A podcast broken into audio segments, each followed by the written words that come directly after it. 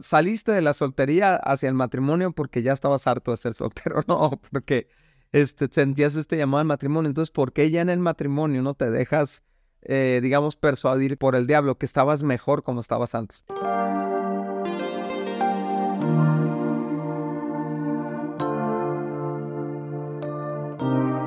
Amigos, ¿cómo están? Nosotros somos Dani y Cintia Osuna y este es el episodio número 100 de nuestro podcast Indivisibles, tu podcast de confianza. No digas eso. ¿Por qué? ¿Por qué vemos un podcast? ¿Oyeron en la grabación de golpe que me dio? ¿Se alcanzó a escuchar? Hola amigos, estamos muy felices. No golpea a Dani, solo fue un cariño de así como de, hey, ¿qué onda? Es que me da risa. Esos cariños que dejan marca. Es que me da risa que diga su podcast de confianza, así como si fuera una crema para los pies. Pero bueno, amigos, estamos riéndonos aquí felices porque es nuestro podcast número 100. Y la verdad es que no saben cómo soñamos llegar a este episodio. De hecho, el año pasado, en diciembre, estábamos así festejando, eh, festejando que ya llegábamos al 100 y duramos casi seis meses para llegar al 100, pero estamos felices, creemos que ha cumplido su propósito, esperar y ser muy pacientes, ¿verdad, Dani? Pero, pero perseverantes, perseverantes porque a pesar de que todas las cosas se ponen a nuestra contra para grabar el podcast, aquí estamos y continuamos y déjenme decirles que continuaremos hasta llegar al 200, al 300, 400 o hasta que otra tecnología llegue y sea popular, ¿no? Sí, y hoy queremos seguir hablando de, estos primeros años de casados, ¿no? Y creo que es súper importante, Cintia, porque ah, para dos, dos tipos, digamos, de parejas que nos escuchan, ¿no? O tres, quizás, ¿no? Los que están por casarse y, es importante que sepan eh, a lo que se van a enfrentar al principio y cómo manejarlo. Eh, para los que ya están en esos primeros años y están batallando y luchando con cosas que son resolvibles, y la el tercer grupo es para aquellos matrimonios que pasaron por esta etapa, pero no sacaron provecho de ella, ¿no? Y a lo mejor regresar a meditar sobre esos primeros años y, y cosas que pueden ajustar a una hora en el presente les puede ayudar mucho para, para los años que están por venir. Sí, el episodio del día de hoy se llama Nos casamos y ahora qué, o sea, ¿qué va a pasar? Y, y está bien chistoso, hablábamos de eso la, la semana pasada, Ani, que después de llegar de la luna de miel y después de tanto ajetreo, o sea, de verdad para muchas parejas que se emocionan con su boda, la boda es todo un fest, ¿no? O sea, todo una, así, un evento de muchísimo estrés, trabajo, esfuerzo, recursos. Y, y la verdad es que cuando ya pasa todo eso, ya nos da tiempo de pensar en la realidad, ¿no? En qué hice, qué está pasando, qué va a pasar. Y es una incertidumbre y tal vez nos puede causar nervios, o sea, nos puede causar ah, cierta sensación como de, y, o sea, eh, no tanto, ya no el tema de la semana pasada de que, y me habré equivocado de persona, no tanto eso, Dani, sino que ahora es vivir con alguien diferente a ti y que ahora muchas cosas que permanecían en lo oculto se están revelando y esos nervios, esa incertidumbre puede hacernos pensar que estamos mal, o sea, que, y qué chafa, o sea, tanto que esperé eso y no lo estoy disfrutando, ¿no? O sea, estoy, estoy lidiando con estos pensamientos, con estas inseguridades. Eh, a lo mejor estoy temiendo de que no vamos a ser felices o que no va a funcionar eso. Y es que a pesar de que vivías con tus papás o a lo mejor vivías con roommates o a lo mejor vivías solo y ahora es otra persona. Es la persona que tú escogiste para para vivir eternamente, o sea, es la persona con la que soñaste despertar en las mañanas, comer juntos, salir a todos lados, dormirse viendo series de Netflix, o sea, tienes todas estas expectativas, pero ahora ya estás viviendo con él, ¿no? O con ella, y ya estás en ese proceso y en ese proceso de, intimidad y de vulnerabilidad empiezas a ver otras cosas, otras realidades que tienes que enfrentar, ¿no? Sí, a mí me encanta, Cintia, como dice Génesis 2.24, ¿no? Dejará el hombre a su padre y a su madre y se unirá a su mujer. Y en una traducción en específico dice, y llegarán a ser un solo ser. Entonces, a mí me encanta esto porque es, es tanto una instrucción o un diseño como una promesa, ¿no? Y, tal vez pensamos que en el momento en que nos casamos, ¡pum! Ya automáticamente todo va a funcionar, todo va a fluir, todo vamos a estar perfectamente sincronizados y coordinados en todo lo que hagamos. Y no, o sea, ahí empieza el proceso de fundirnos en un solo ser, ¿no? De llegar a ser un solo ser. y nos vamos a enfrentar a, realidades que necesitamos saber y que no nos deben de espantar, son realidades naturales de ese proceso de fusión, ¿no? Como por ejemplo, el, el, el, lo que lo, vas a descubrir áreas de tu pareja que no sabías que existían, ¿no? Áreas que no conocías, eh, hábitos tal vez que habían estado ocultos, ¿no? Este, eh, ya, ya muy personales, pues ya muy del día a día, que, que obviamente eran áreas de su vida que estaban opacas. raras, güey. ajá, este, ¿cómo le podemos decir? Manías, ¿no? Ajá. Sí, sí, sí, cosas que, que tal vez nunca pudiste descubrir porque se, se revelan hasta que ya vives juntos, ¿no? Claro. También las diferencias y conflictos van a ser muy notorios porque Ahora básicamente hay que ponerse de acuerdo en absolutamente todo. O sea, de, de ponerse de acuerdo en qué, qué, película vamos a ver y lo de la boda y todo eso. Ahora es todo ponerse de acuerdo día a día, funcionar calendario.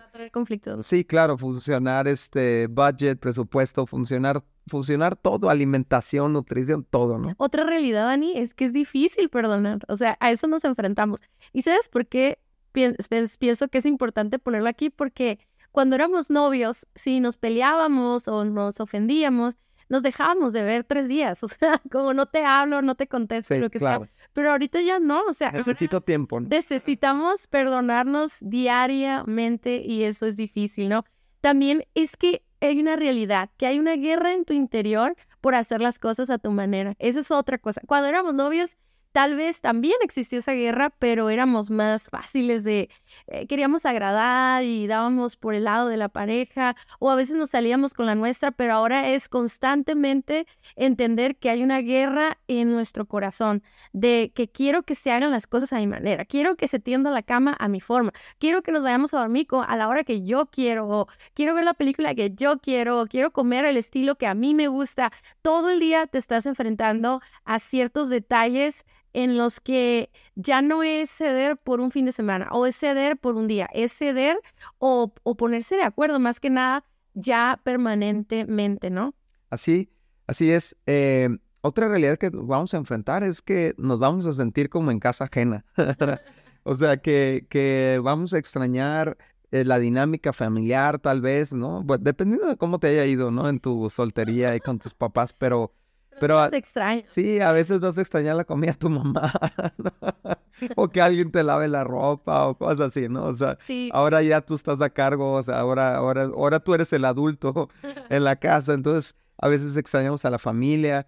Otra cosa que nos vamos a enfrentar es que la intimidad a plenitud no, no, no va a ser como lo vimos en las películas, así que va a ser algo instantáneo y todo, sino que va a ser realmente un proceso de descubrimiento que que el mismo proceso es una aventura que debemos de disfrutar, ¿no? Pero a veces nos puede ser frustrante que nuestra pareja no nos lea la mente.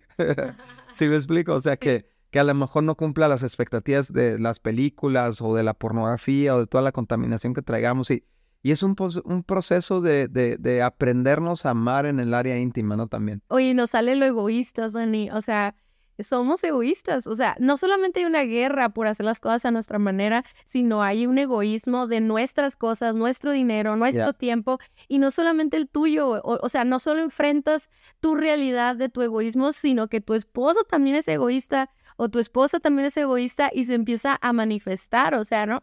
Y otra cosa, Ani, que nos enfrentamos es que hay una realidad de que ya no eres responsable solamente de tu persona, sino que ahora cuidas de alguien más. Y esto es algo tan bonito y tan hermoso de Dios, de ponernos en pareja y en familia. Y es, es tan importante que nosotros entendamos eso porque muchas veces nos aferramos a, a solo preocuparnos por nosotros mismos y no que seamos dependientes. Hablábamos de esta palabra la semana pasada de ser interdependientes, o sea, yo me preocupo por ti, te cuido, a mí me encanta cómo tú cuidas de mí, tú cuidas que coma, o sea, aunque parece ilógico, pero Daniel es el que está de que desayuna, este, tómate una medicina o a veces yo no quiero al doctor y él me lleva, o sea, igual yo también cuido de él, ¿no? Cuido, cuido de su salud, cuido de, de su bienestar, también cuidamos de las emociones del otro, o sea, realmente es algo hermoso no depender de otra persona, pero sí manifestar ese cuidado y ya no eres solo tú, sino es pensar en alguien más, ¿no?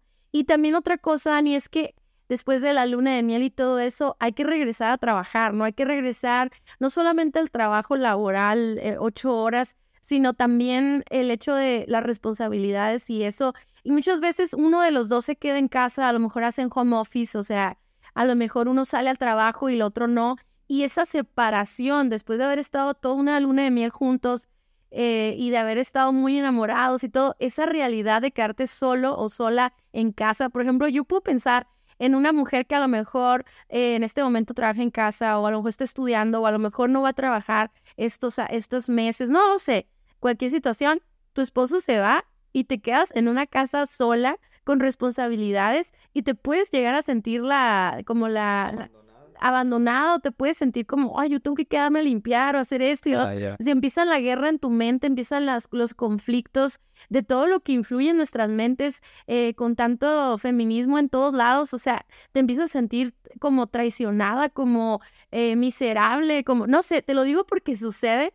Pero también el hombre puede sentir eso, o puede sentir salir a trabajar los dos todas las horas del mundo, ¿no? Y llegar a la casa cansados con tanta expectativa de, de, trabajar en esa unidad que, que, ahora necesitamos ser intencionales y, y sí sentir raro, pues, o sea, no digo que eso sea malo, sino que es una realidad que, a la que tenemos que enfrentarnos. Y posiblemente, Dani, haya mil otras cosas más que nos encantaría que todos los eh, matrimonios que están empezando su, su matrimonio nos escriban, así nos escriban y nos den así rollos, ¿no? O sea, como yo tengo personas que me cuentan cosas así de que no, no nos gusta la misma comida o no nos gusta dormir de cierta manera o a él le da mucho calor y a mí mucho frío, este, cosas así. Sí, el, ajuste a la otra persona. La verdad, son muchos detallitos así.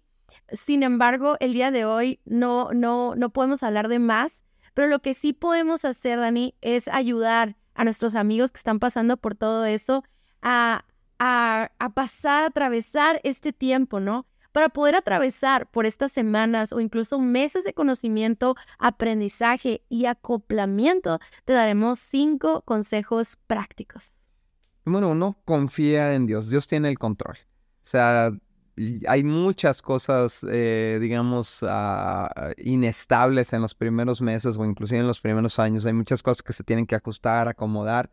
Y, y, puede ser abrumante, ¿no? Lidiar con todos estos temas. Pero recuerda que Dios está con usted, recuerda que lo invitaste a la boda, no nada más como, como eh, ahí testigo de los votos y que se quedara ahí en la ceremonia, sino como un, como un elemento eh, necesario, ¿no? Como una persona participante de todo su matrimonio y toda su vida matrimonial. Entonces, él sigue en la relación, él sigue en la habitación, sigue en la casa, sigue con ustedes y él los va a fortalecer, él les va a dar sabiduría, Él les va a dar, Él les va a ayudar a, perdonar, Él les va a ayudar a, llevar todo este proceso. Me encanta como lo dice el Salmo 127.1, dice, si el Señor no construye la casa, el trabajo de los constructores es una pérdida de tiempo. Si el Señor no protege la ciudad, protegerla con guardias no sirve para nada. Y si el Señor construyó tu casa, o sea, tú, ustedes lo buscaron a Él, eh, eh, se pusieron de acuerdo y tal vez nos están escuchando matrimonios que a lo mejor no, no es un personaje principal, digamos, Dios en su matrimonio, bueno, pues incorpora a Dios en el matrimonio como lo esencial, como lo central, como lo principal, para que de Él venga todo lo que ustedes necesitan, toda la fortaleza, la paz, la paciencia, la, la sabiduría para enfrentar todas estas, eh, todos estos retos, ¿no, Cintia? Sí, la verdad es que para Dios no hay nada imposible y fíjense, el punto número dos, el consejo número dos es mantén una actitud de humildad. Una actitud de humildad no ignora las diferencias ni los errores o las ofensas, pero siempre procura la comunicación respetuosa, la empatía, la resolución de problemas, la reconciliación. Siempre tiene un objetivo en la mente, que es la unidad. por encima de ganar o de hacer las cosas a tu manera, la humildad te va a ayudar a, a perdonar, a decir, sabes qué, ok, no me gusta tanto, pero ¿por qué no hacemos esto otro? ¿Por qué no platicamos y llegamos a una conclusión que nos guste a los dos? La humildad va a perdonar cualquier ofensa que podamos hacernos en estos días o en estas semanas, porque al final del día a veces nos lastimamos sin querer, ¿no? O sea, es, es ese proceso en el que nos estamos ajustando y van a salir chispas o van a salir palabras ofensivas, pero hay que perdonarnos. Y Dios nos lo, nos lo dice en su palabra en Primera de Pedro 3.8 dice, todos deben de ser de un mismo parecer, tengan compasión de otros, ámense como hermanos y hermanas, sean de buen corazón y me encanta eso, ¿no? Mantengan una actitud humilde. ¿Qué significa actitud, Dani? O sea, no, humildad en este sentido no estamos hablando de que te sientas menos, no tiene nada que ver, no quiere decir que en todo vas a ceder, sino que tiene que ver con una actitud y la actitud se demuestra con tu forma de hablar, con el tono de voz, con tus caras, con tu postura, con tu, con tu actitud haces un ambiente, ¿no? Haces, creas un ambiente de confianza, creas un ambiente proactivo hacia la unidad, eh, perdonas, como lo decía hace un momento, o sea, eh, realmente tu pareja puede sentir que, que tú estás en la mejor disposición, porque tu actitud, que es tu reacción a lo que no puedes controlar, está en una posición eh, servicial, está en una posición amorosa, flexible. flexible. entonces, este consejo te queremos dar, mantén una actitud de humildad. Sí, es interesante que la humildad es necesaria para llegar a un mismo parecer, para ponerte en el lugar del otro, para amarlo y para traer un corazón sano, ¿no? Número tres, no te aferres a lo pasado, o sea, no te aferres a la etapa anterior, no te aferres a la soltería. Mira, saliste de la soltería hacia el matrimonio porque ya estabas harto de ser soltero, no, porque este, sentías este llamado al matrimonio. Entonces, ¿por qué ya en el matrimonio no te dejas, eh, digamos, persuadir por el diablo que estabas mejor como estabas antes? Ese siempre es la técnica del diablo para atorarnos y no dejarnos experimentar la tierra prometida, ¿no? En Egipto estaba mejor, en mi etapa anterior estaba mejor. Y no es cierto, no estabas mejor. Pero, pero además de esto, eh, es tenemos que entender que va a haber un luto natural y está bien, o sea, está muriendo algo en nosotros. Se oye muy, muy, muy canción de quinceañera, pero ahora despierta la mujer que en ti dormía, ¿no? o el hombre que en ti dormía. Y ya, o sea, estás creciendo a otra madurez, a otra, otro, a otro nivel en todas las áreas. todos esos jóvenes que no escucharon esa canción que están así, busquen YouTube, por favor. Quinceañera de Talía, por favor. Para que, entiendas lo que está diciendo. La, salmista Talía. Eh, pero bueno, este, y fíjate lo que dice Filipenses 3 del 13 al 14. No, amados hermanos, no lo he logrado, pero me concentro únicamente en esto. Olvido el pasado y fijo la mirada en lo que tengo por delante y así avanzo. O sea, corremos el peligro, amigos, de quedarnos atorados ahí en los primeros años de casados con la frustración de, de las libertades que perdimos cuando éramos solteros, libertades entre comillas, ¿no? O, de las eh, amistades que perdimos o qué sé yo.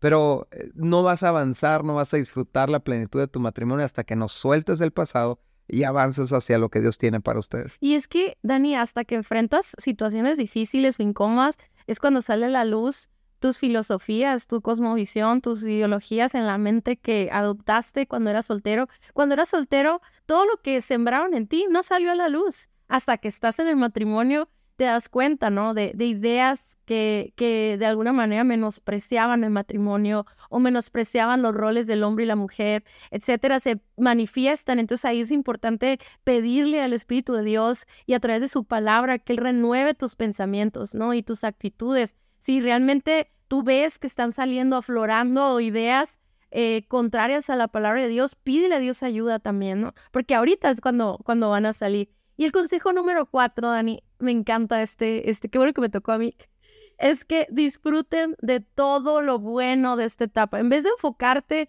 en los pequeños detalles o dificultades, pásalas, pero aprende a disfrutar todo lo que conlleva el hecho de estar en esta etapa de luna de miel. O sea, por fin, todo lo que pueden hacer juntos. No, no, te, no te enfoques solo en los cambios o en las cosas incómodas, enfócate en todo lo demás, todos los privilegios que tienes de, estar casado. Por eso hay cosas, mira, hay privilegios, hay cosas tan buenas que ni siquiera de soltero imaginabas que podías hacer o disfrutar ahora que estás casado, ¿no?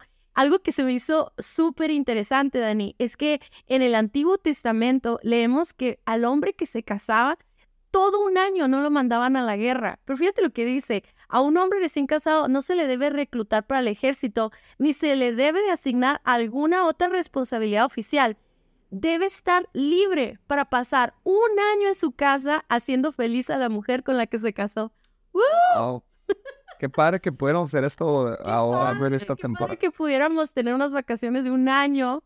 Qué padre sería. Yo creo que igual si ahorráramos mucho dinero, podríamos eh, financiar un año de, de, solamente dedicarnos a, a, fundamentar más nuestro matrimonio, a unirnos, a complementarnos, a, a, vivir todo este proceso, ¿no? Qué padre sería que nos dieran unas vacaciones pagadas de un año. Fíjate qué interesante, Cintia, en, en contexto, ¿no? En esta, en esta época, la, los negocios o las fuentes de recursos de, de, de, un hombre, de una familia, estaban en, el, en la agricultura, en el ganado, ¿no? en el comercio, pero muchas de las cosas se, se trabajaban desde casa, ¿no? Entonces, podía, podía un hombre estar enfocado en su casa, podía estar un hombre eh, cuidando de su esposa, haciéndola feliz, como dice este, este pasaje, que es todo un arte hacer feliz a tu esposa, o sea, requiere dedicación, enfoque, dinero, recursos, tiempo, magia y otras 47 cosas que, que es importante que domines. Tenemos el próximo Oye, hay que hacer un, un, episodio que sea cómo ser feliz a tu esposa. Bueno, hay que hacer una temporada que sea cómo ser feliz a tu esposa y un episodio, 15 minutos de cómo hacer feliz a tu esposa.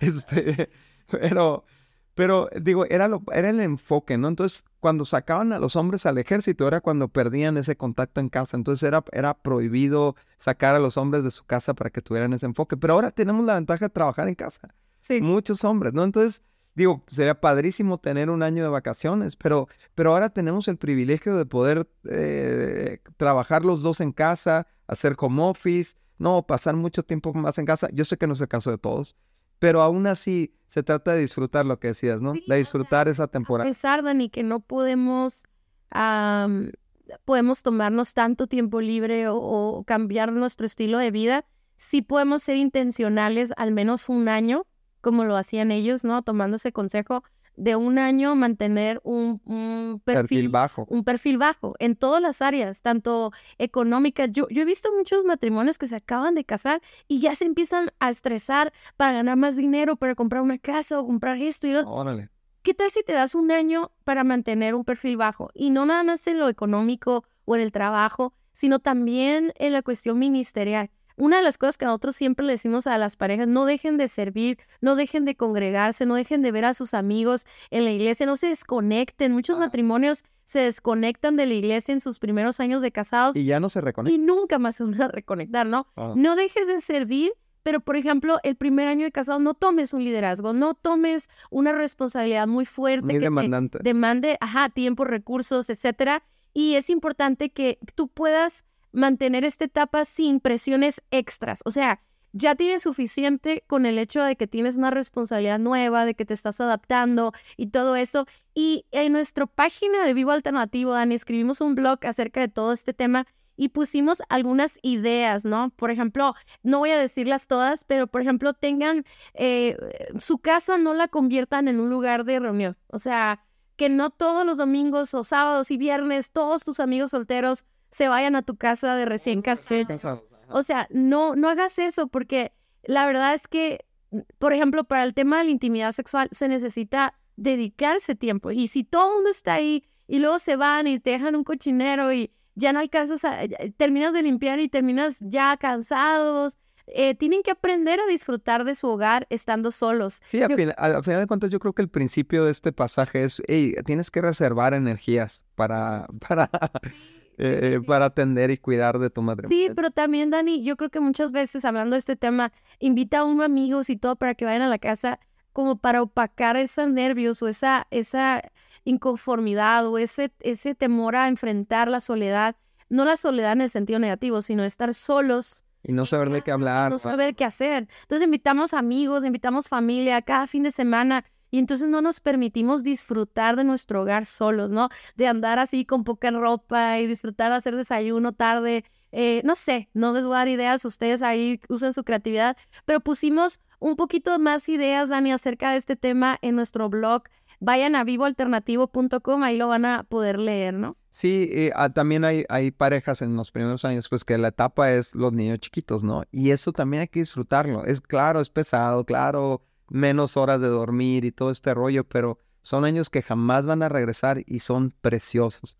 Es precioso tener un bebé, es precioso tener un toddler, ¿no? Un, niñito de dos años. Sé que hay muchos momentos desesperantes y frustrantes, pero son etapas de tanta dicha, de tanta alegría, tanta felicidad. Así es que no te los pierdas en amargura, no te los pierdas frustrado. Yo sé. ¿Sabes qué? Me acuerdo mucho de esa etapa eh, que, que siempre estábamos riéndonos. O sea, siempre estábamos riéndonos de sus ocurrencias, de sus caras, de... O sea, sí había la... De sus travesuras.